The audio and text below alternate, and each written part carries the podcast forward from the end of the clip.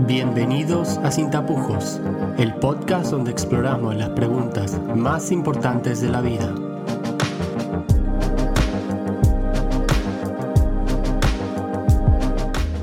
Episodio número 5.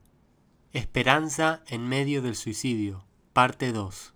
Entonces, una vez que vos pasaste por, por toda esta etapa de estar en la base entrenando y después fuiste a, a lo que era el combate, pasaste todas estas experiencias traumáticas que cuando tú nos lo cuentas quizás a la gente no le parece tan impactante, pero cuando uno está ahí eh, en el campo de batalla, eh, le deja a uno tocado, me imagino.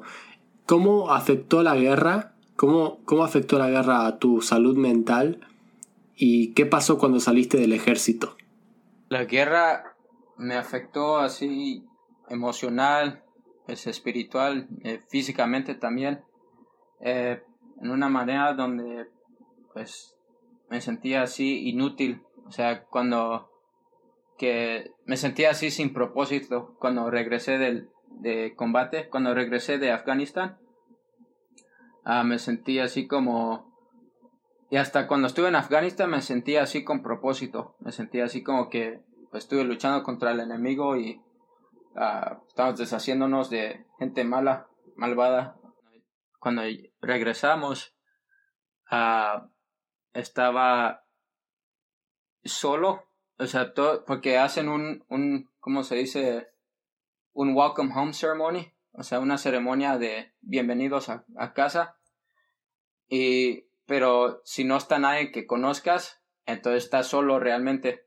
Entonces, hubo hubo mucha gente que, muchos soldados que tenían allí su familia, sus amigos esperando cuando regresan, pero hay bastantes que regresan y ven a todos así con sus familias y ellos pues se tienen que regresar a su a su a su cuarto así como si como que ya pasó ya no pasa nada. Entonces pues estás totalmente vacío. Yo me acuerdo todavía que regresé y me sentí así bien solo. Y me sentí bien solo y uh, porque pues al menos pensé que iba a venir mi mamá o mis familiares, mis hermanos o mis tíos o algo. O hasta durante ese tiempo una fianza y pensé que al menos iba a llevar a su familia. Entonces, pero...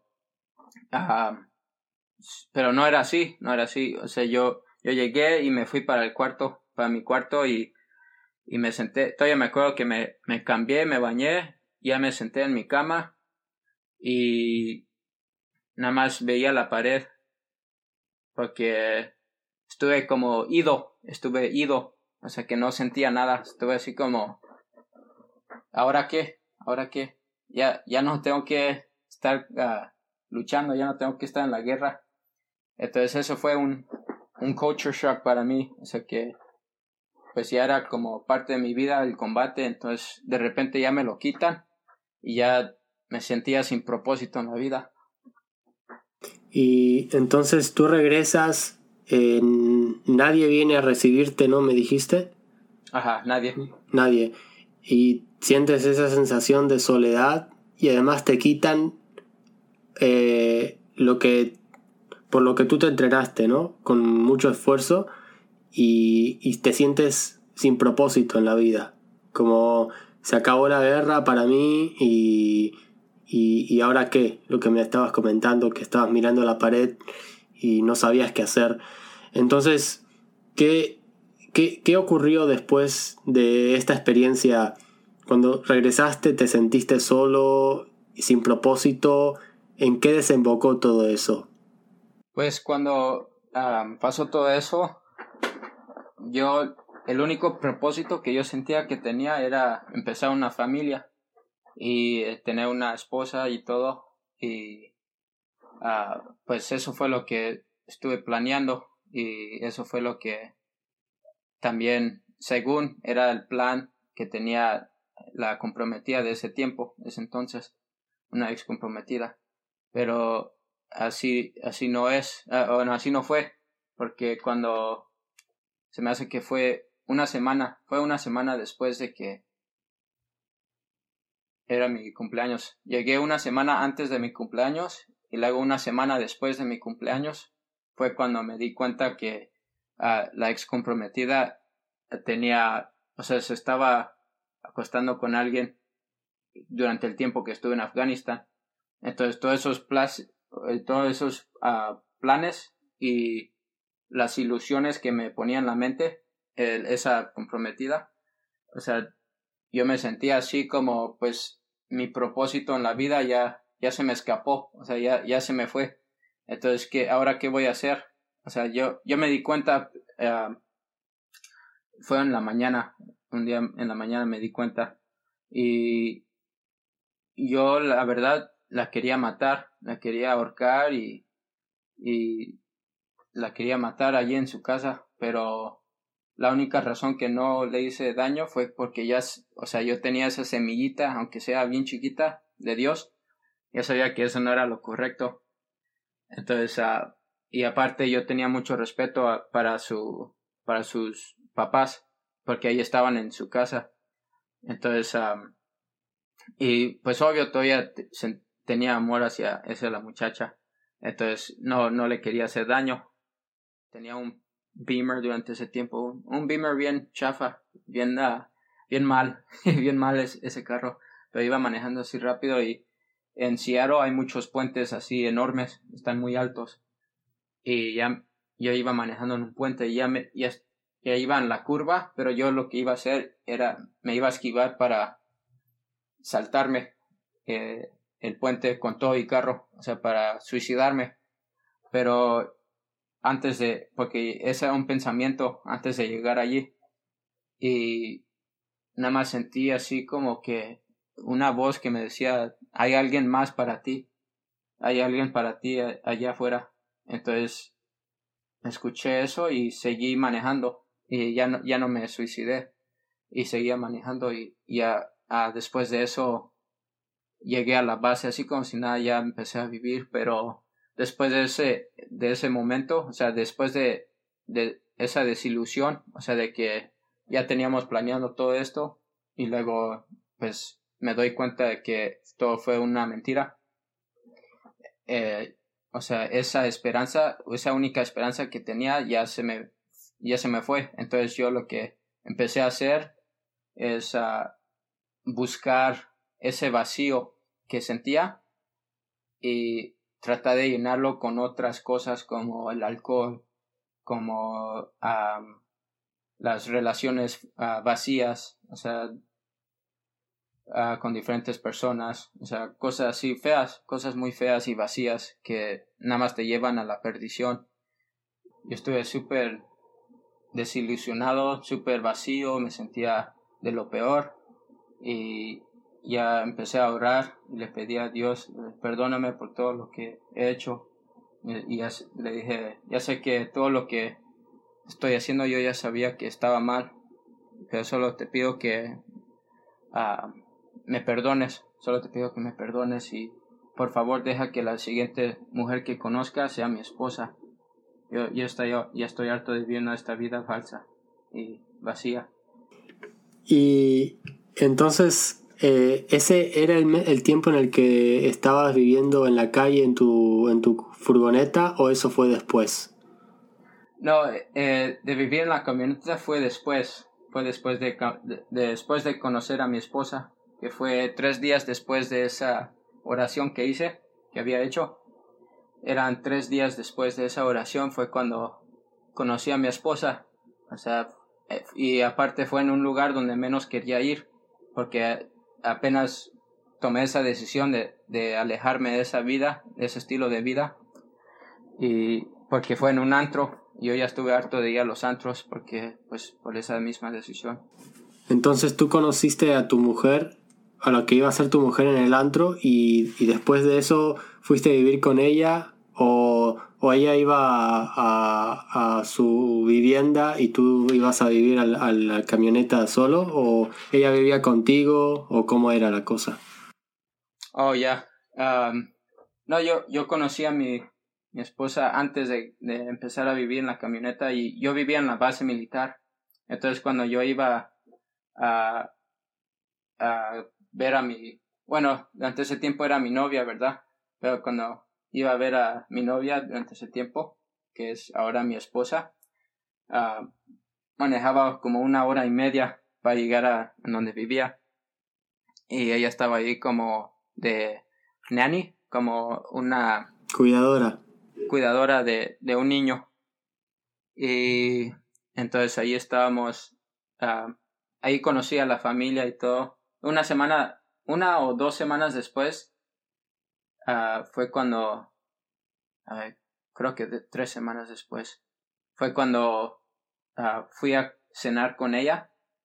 Fui a cenar con ella y con su familia para el Día de Gracias, Día de Gracia, de Thanksgiving. Acción de Gracias. Ajá. Y fue cuando conocí a su familia de allí y entonces uh, me cayeron muy bien, yo les caí bien y sentí, yo sentí buena conexión, no solo con la familia, pero también con uh, mi novia, que ahora es mi esposa. Me siento raro diciéndole novia, pero, uh, pero así fue. y ya poco después, unos meses después, fue cuando me salí del ejército y entonces una pregunta, ¿por qué, ¿por qué te saliste del ejército? Me salí del ejército porque tenía planeado entrarme en, entrar en, el, en la migración. Sí, en la migra, como un agente del, de la, del Border Patrol Agent. Yo lo que quería hacer después de regresar de Afganistán, lo que quería hacer era algo que ve con combate. Entonces yo empecé el, el, el trámite, empecé el trámite de entrar al, a la migración. Por eso, por eso fue que me salí del ejército. Y porque tenía plan, tenía un, un plan para salir del ejército. Entonces ah, ya me salí, pero yo tomé la decisión de no vivir con mi familia. Entonces uh, yo, yo quería alejarme totalmente. Y aparte, pues unas cosas que hizo mi mamá que yo, yo quería alejarme totalmente de mi mamá. Entonces, uh, pero o sea, yo durante ese tiempo yo totalmente quería alejarme de mi familia y decidí vivir en, en mi camioneta. Y en ese entonces, en ese entonces, cuando estabas viviendo en tu camioneta, ¿tú ya habías conocido a, a, tu, a la que iba a ser tu esposa o todavía no la habías conocido? Sí, uh, durante todo ese tiempo yo estuve con uh, pues mi esposa, uh, pero durante ese tiempo era mi comprometida y ella todavía estaba viviendo en, en Washington, en el estado de Washington. Ya unos pocos meses después, eh, cinco meses después de vivir en la camioneta y de, estar viviendo allí en la camioneta y estar viendo a mi comprometida, y íbamos a comer y todo eso cuando tenía su tiempo libre y todo eso. Y unos meses después, eran cinco meses después de que estuve en la camioneta, fue cuando ah, me llegó la respuesta para uh, el, la cita, la cita para ir a tomar mi polígrafo. Entonces ya voy a tomar ese polígrafo. Entonces, en cuanto llego, me dice la gente, me dice la gente que antes de empezar, te quiero avisar que si te encuentro, si me doy cuenta que me estás mintiendo sobre algo, totalmente vas a quedar fuera de, de, de la migración. O sea, no vas a poder ser un Border Patrol si te encuentro una mentira. Y estuve allí como cinco horas, como, como, no, no, no, no cinco horas, eran como cuatro horas, cuatro horas allí. Y ya me dice, bueno, yo tomé la decisión de pasarte, pero todavía tengo que esperar a lo que dice mi superior. Entonces, desde allí ya estoy así como, ok, tal, tal vez sí pasé. Entonces me voy otra vez eh, viviendo en la camioneta otro mes. Y ya es cuando me llega la respuesta. Me llega la respuesta que dice que sí tomamos la decisión de que te negamos por estas dos razones. Y las dos razones eran porque ah, fumé marihuana cuando estuve en Afganistán. Y también la otra fue por conocer a alguien que crees que sembra marihuana o que crece marihuana. Entonces, ya, ya fue cuando les dije que ah, en ese momento era un correo electrónico que me llegó, o sea, la respuesta. En cuanto leí eso, yo en, mi mente me quedé así pensando, así me dio mucho coraje, empecé a gritar y así a, decir puras groserías, decirle puras groserías a Dios, y puras, puras cosas malas, malvadas. Estoy diciendo a Dios así como que es todo tu culpa y uh, echaste a perder mi, dos años de mi vida porque era un proceso de dos años uh, de la migración. Entonces me sentía así como todo ese dinero gastado, todo ese tiempo gastado en eso. Entonces nada más sentía puro coraje contra Dios y, y, eran los únicos planes que tenía aparte. Era mi, ¿cómo se dice? Dream job. Era, ese era mi, el trabajo de mis sueños. Y entonces yo sentía tanto coraje que después de, de decir todas las groserías, ya me callé. Y a unos pocos minutos después le dije, perdóname Dios. Así rápido, dije, porque en mi mente me quedé pensado, pues, ya sé que tú me puedes matar cualquier momento que quieras. O sea, yo ya sé que tú tienes la decisión. Que, o sea, yo me puedo morir ahorita si quieres. Y ya por eso me quedé así como, ah, perdóname Dios. perdóname por todo lo que acabo de decir y solamente te pido que me perdones y que me guías y espero que Ah, me ayudes con, con todo lo que va a pasar. Estoy tomando toda mi esperanza, lo estoy dejando en tus manos. O sea, todo te lo estoy dejando en tus manos. Y eso fue lo que dije. Y ya unas tres horas después fue cuando salió mi comprometida del trabajo de, cuidar al niño. Y ya le enseñé el correo electrónico, lo que me habían mandado. Y ya lo está leyendo y tiene así como una cara triste y porque ya sabe cuánto quería ese trabajo y, ya le digo, mientras está así, le pregunto, hey, ¿te quieres ir a casar? Y ella me dice, pero todavía tengo que terminar mi año aquí. Y ya le digo, ¿pero estás contenta? ¿Estás feliz? Y me dice, no. ¿Te quieres ir conmigo, sí o no? ¿Te quieres casar conmigo? Y me dice, sí vamos, vamos a casarnos. Y mi esposa no es así, no es así, no, no toma la decisión así tan fácil, se toma así mm, días, meses decidiendo algo, o sea, tomando una decisión así tan grande. Y pues me dijo que sí, vámonos. Entonces ya fuimos y nos casamos. Nos casamos el 29 de septiembre. Y ya fue cuando Ah, pues nos casamos y, o sea, se casó con un homeless, con un, ¿cómo, se dice? Vagabundo o indigente. ¿Indigente? Un sin techo.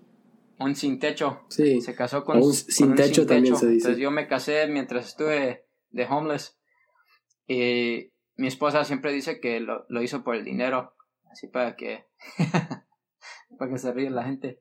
Pero así fue como pasó, que me casé y después de ese momento fue cuando uh, nos fuimos de San Diego y nos mudamos para California, o sea, todavía era California, pero para el centro de California, donde se llama Fresno, Fresno, California, y donde, de donde soy yo, donde está toda mi familia, porque así vamos a tener algo de apoyo por si necesitamos uh, dinero o algo. Y uh, ya fue cuando llegamos allí. estábamos viviendo con mi hermano mayor como por un mes, como por un mes, y luego ya encontré un trabajo de construcción y porque un tío me ayudó, un, un tío me ayudó a, a meterme allí con los ironworkers y estuve trabajando de construcción. Entonces allí fue cuando pudimos sacar nuestro departamento solos, mi esposa y yo. Entonces uh, Ahí fue cuando ya empezaron a cambiar un poco las cosas. Yo pensaba por bien, pero realmente viene lo peor, lo que me ha pasado en la vida. Después de un mes y medio de trabajar allí, yo tomé la decisión de, de renunciar. Renuncié de ese trabajo porque yo me quedé pensando, pues son 10 horas de trabajo y es una hora y media para llegar al trabajo. Y luego 40 minutos para regresar. Entonces yo me quedaba así como, ah, pues no tengo nada de tiempo con mi esposa. Yo quería tomar mi tiempo con mi esposa. Y entonces por eso fue la razón que les, les pregunté, oye, ¿ustedes tienen tiempo con sus, toman tiempo con su familia? Y uno de los trabajadores me dijeron, me dijo, acostúmbrate porque este trabajo, o sea, normalmente tienes que manejar tres horas para llegar al trabajo. Y yo le dije, no, esto no es para mí. Yo quiero tomar mi tiempo con mi esposa, yo quiero estar con mi esposa. Entonces yo, yo tomé, yo, yo renuncié. Ya me habían mandado el último cheque de, de la de construcción. Entonces me, me doy cuenta que nada más mi esposa y yo teníamos solamente 300 dólares ahorrados entre los dos. Y yo me quedé así pensando, pues, ¿qué, qué voy a hacer? ¿Qué voy a hacer? ¿Cómo, cómo vamos a pagar los, uh, la renta? ¿Cómo vamos a pagar la comida? Todo. Y ya me quedé así estresado y estuve así orando. Este, eran dos semanas antes de que teníamos que pagar la renta. Y estuve así como orando y pidiéndole a Dios, ayúdanos, ayúdanos, por favor. Y te, te lo suplico, o sea, estuve así, se dice rogándole, rogándole a Dios que me, que nos ayudara. Y unos meses anteriormente había mandado una aplicación nueva para mi discapacidad, porque yo, yo no sabía que podía aplicar por discapacidad hasta que me dijo un tío. Y yo le dije, no, yo... ¿A ti te habían diagnosticado algo, eh, estrés, em, depresión postraumática? Sí, así es, esa, el, se le llama PTSD, se llama PTSD. Entonces, eso fue lo que había aplicado. Yo estuve así pidiéndole a Dios durante estas dos semanas que nos ayudara. Entonces, uh, yo estoy pidiéndole, ayúdame Dios, porque pues vamos a ser homeless ahora, ahora los dos, ahora con mi esposa, no vamos a tener casa. Entonces, ya una semana antes de que tenemos que pagar la renta, checo el correo, voy y checo el correo y hay una hay una carta, hay una carta así grande, unos documentos que me llegan y los empiezo a, leer, los abro y los empiezo a, leer y dice congratulations we awarded you from 40%, me habían dado el 40% de discapacidad y me lo subieron hasta el 80. Entonces me subieron hasta el 80%. Entonces yo y luego ya vi cuánto me pagaron y o sea me, porque lo que pasó, me habían, se llama back pay, entonces me pagan por todos los meses que estuve esperando la, la respuesta y me pagaron, la, o sea, me pagaron durante todos esos meses, me pagaron esa cantidad en ese momento, en, el primero del mes. Le, empecé a dar gracias a Dios y, estoy así y ya le enseñé a mi esposa, le enseñé la cantidad de que nos iban a mandar el, el primer del mes y ya lo leyó y ya nos quedamos así como bien sorprendidos y empezamos a darle gracias a Dios y thank you God, thank you, thank you. Lo que pasó después de ese momento, como ya no tenía trabajo, no tenía nada que hacer, yo empecé a usar ese dinero para comprar cerveza bueno, no cerveza, pero licor y vino. Empecé a, lo que es alcohol, empecé a tomar alcohol y, y empecé con la adicción de la borrachera. Era adicto al, al alcohol, era borracho y me emborrachaba casi, casi cada otro día, me emborrachaba.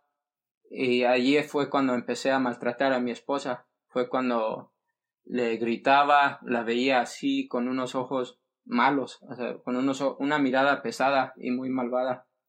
Y ah, la veía con odio a mi esposa, la veía con odio y empezaba a, a tener pesadillas muy feas, pesadillas muy malas.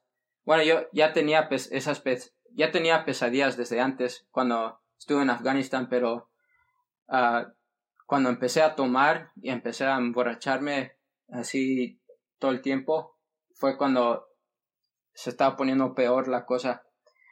Entonces estuve, estuve soñando que hubo un, ah, había un demonio que tenía una máscara así que hipnotizaba y yo lo estuve siguiendo y cada paso que tomaba hacia él se ponía más y más oscuro. Y durante todo este durante este tiempo era cuando estuve pensando mucho en el suicidio. Estuve así contemplando mucho el suicidio. Y yo estuve así ah, en un lugar muy oscuro uh, estuve muy viviendo una vida muy oscura y con tantas adicciones y todo eso. Y entonces ya cuando voy siguiendo a este demonio en este sueño ya me doy cuenta que no debo de estar siguiendo a este demonio porque se está poniendo más, más oscuro el cuarto. Ya es cuando uh, llego en conciencia y tomo un, un paso hacia atrás. Y ya en cuanto tomo ese paso hacia atrás es cuando ese demonio dice algo. Y dijo algo así muy, uh, ¿cómo se dice? Muy fea, una, con una voz muy fea y muy uh, que da miedo y que te da escalofríos. no le entendí lo que dijo, pero yo lo escuché al lado de mi, mi oído. Entonces yo me desperté así en shock y ya fue, o sea, fueron cosas así, sueños así que tenía y o sea, estaba el diablo allí constantemente tratando de, de matarme. El diablo estaba allí tratando de llevarme para el infierno y por, con esos pensamientos del suicidio. Y entonces ya fue cuando mi esposa me preguntó o me dijo, yo siento que deberíamos empezar a ir a, a la iglesia. Y cuando dijo eso, yo dije, que sí, yo, siento que tienes razón. Y desde ahí fue cuando empezamos a ir a la iglesia. Empezamos a ir a la iglesia y había una vez que llegamos a la iglesia donde queríamos estar y sentimos la conexión allí. Ya fue cuando le solté todo a Dios. Dije, perdóname por todos mis pecados y te pido que me perdones y te acepto como mi Señor. Y mi esposa y yo uh, tomamos esa decisión juntos de bautizarnos.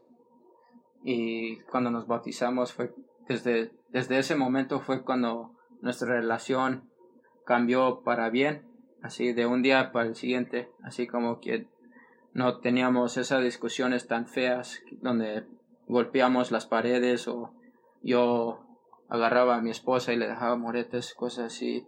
O sea, todas esas cosas se acabaron, o sea, desaparecieron. Y todo es porque acepté a Jesús en mi vida. Y era porque lo acepté en mi vida. Fue desde allí que me cambió drásticamente la vida por bien. Y el psicólogo, medicamentos, nada de eso me podía haber cambiado solamente fue esa decisión. Y tremendo el testimonio, Lino. Y entonces em, vos decidiste más adelante eh, escribir un libro, ¿no? Eh, en base a lo, a lo que me, me, estuviste contando todo este tiempo. ¿Y me podés recordar cuál es el nombre del libro otra vez? El nombre del libro se llama Hope for the 22. Y es un libro en el que vos nos explicás más detalladamente eh, tu testimonio, todo por lo que pasaste. Y, es un libro dedicado a esas personas, ¿no? Que están en ese peligro en el que vos estuviste, ¿no? Sí, así es. es, es, para llegarle a, la gente que está pasando cosas similares y hasta los que no han pasado, han pasado guerra.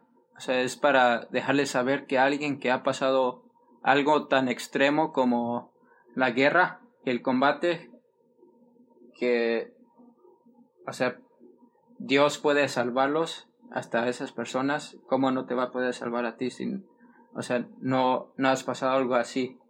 Pero es también para llegarles a la gente que ha pasado cosas no tan, tan drásticas o tan, tan graves, pero es para que se den cuenta que, o sea, cualquier cosa que estás pasando, o sea, Dios está allí y, es fiel, él, él te va a ayudar si lo sigues, si lo buscas.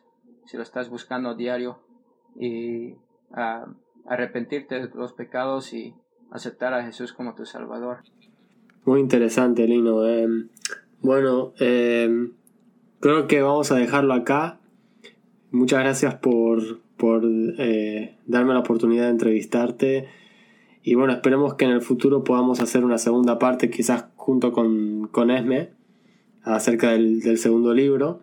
Y cuando ustedes estén listos de contarnos su experiencia para que la, gente también eh, que está pasando por lo mismo pueda decir, así ah, que hay otra gente que ha pasado por lo mismo y, ustedes puedan darle un mensaje de esperanza a esa gente. Así que bueno, muchas gracias Camacho y, gracias a, la gente que nos va a estar escuchando en el programa. Les damos un saludo muy grande. Hasta pronto.